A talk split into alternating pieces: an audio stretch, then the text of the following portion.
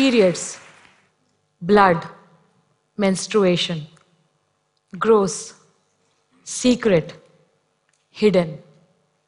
Why?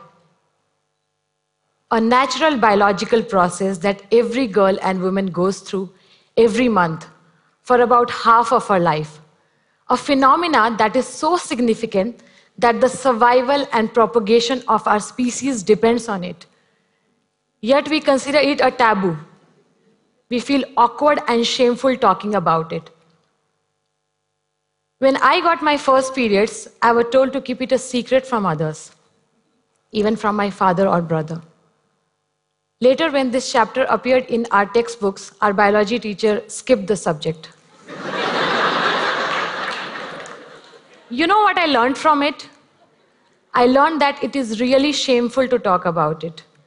I learned to be ashamed of my body. I learned to stay unaware about periods in order to stay decent. Research in various parts of India shows that 3 out of every 10 girl is not aware about menstruation at the time of her first periods. And in some parts of Rajasthan, this number is as high as 9 out of 10 girl being unaware about it. You'd be surprised to know that most of the girls that I have spoken to who did not know about periods at the time of their first menstruation thought that they have got blood cancer and they are going to die soon. Menstrual hygiene is a very important risk factor for reproductive tract infection. But in India, only 12% of girls and women have access to hygienic ways of managing their periods.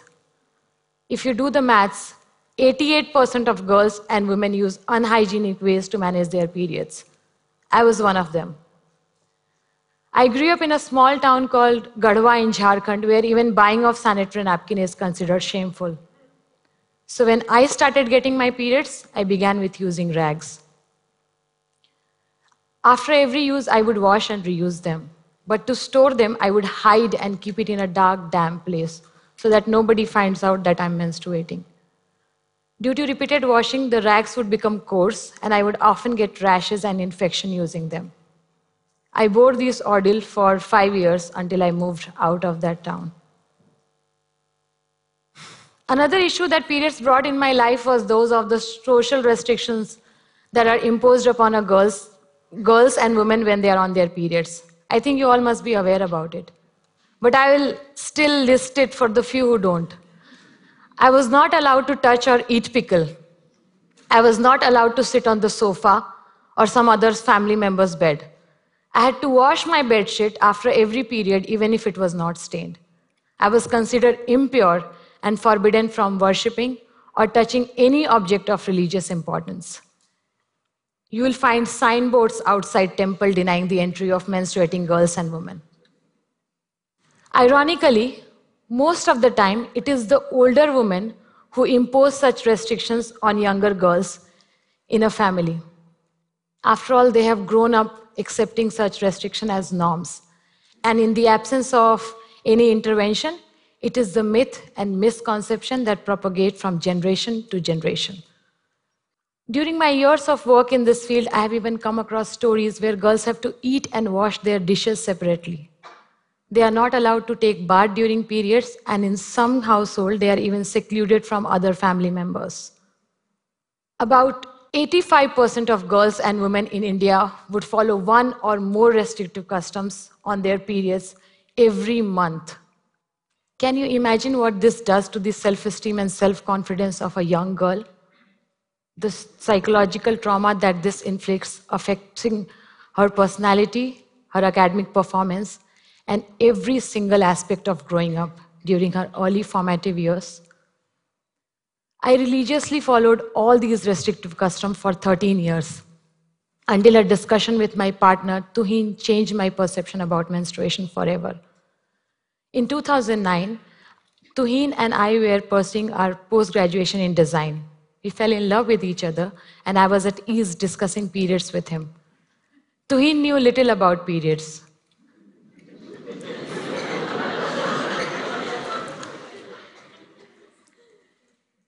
he was astonished to know that girls get painful cramps and we bleed every month. yeah.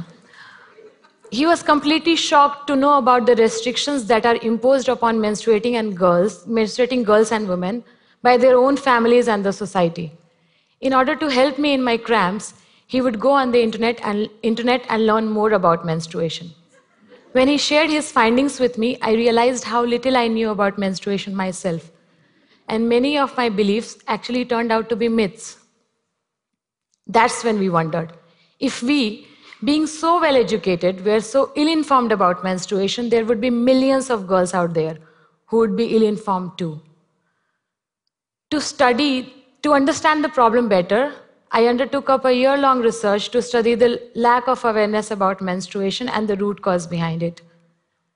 While it is generally believed that menstrual unawareness and misconception is a rural phenomena, during my research I found that it is as much an urban phenomena as well, and it exists with the educated urban class also. While talking to many parents and teachers, I found that many of them actually wanted to educate girls about periods when they have, before they have started getting their menstrual cycle. And, but they lack the proper means themselves. And since it is a taboo, they feel inhibition and shameful in talking about it.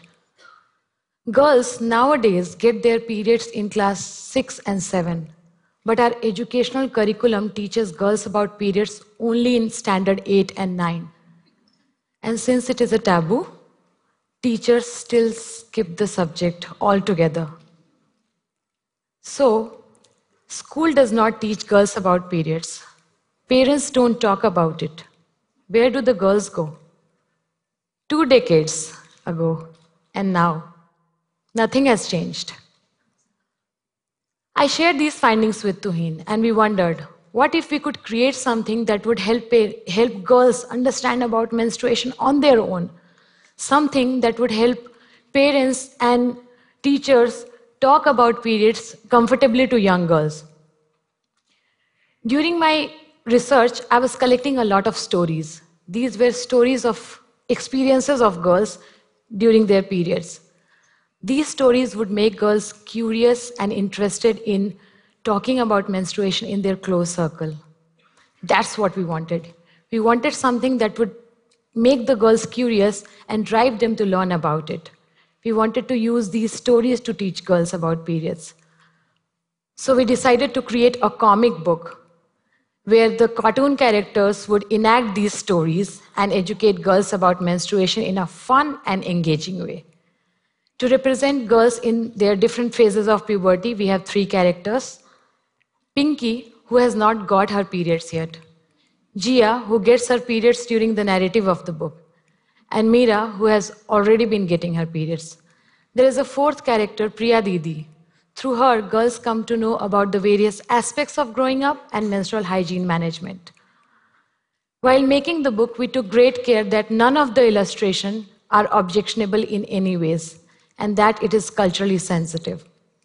During our prototype testing, we found that the girls loved the book. They were keen in reading it and knowing more and more about periods on their own. Parents and teachers were comfortable in talking about periods to young, young girl using the book, and sometimes even boys were interested in reading it.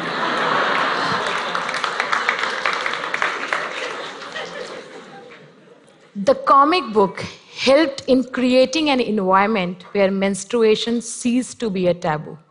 Many of the volunteers took this prototype itself to educate girls and take menstrual awareness workshop in five different states in India. And one of the volunteers took this prototype to educate young nuns into Buddhist monastery in Ladakh. We made the final version of the book called Menstrupedia Comic and launched in September last year. And so far, more than 4,000 girls have been educated by using the book in India and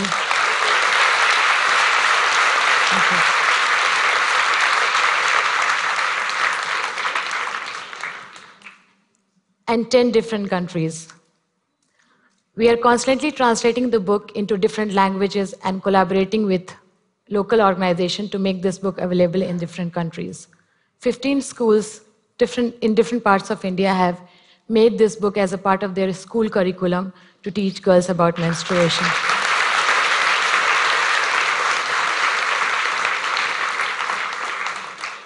I'm amazed to see how volunteers, individuals, parents, teachers, school principal have come together and taken this menstrual awareness drive to their own communities, had made sure that the girls learn about periods at the right age and help in breaking this taboo.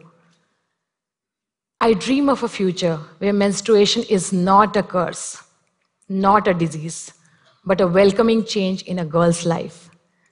And I would.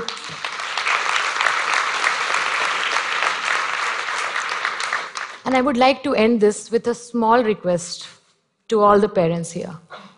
Dear parents, if you would be ashamed of periods, your daughters would be too. So please be period positive. Thank you.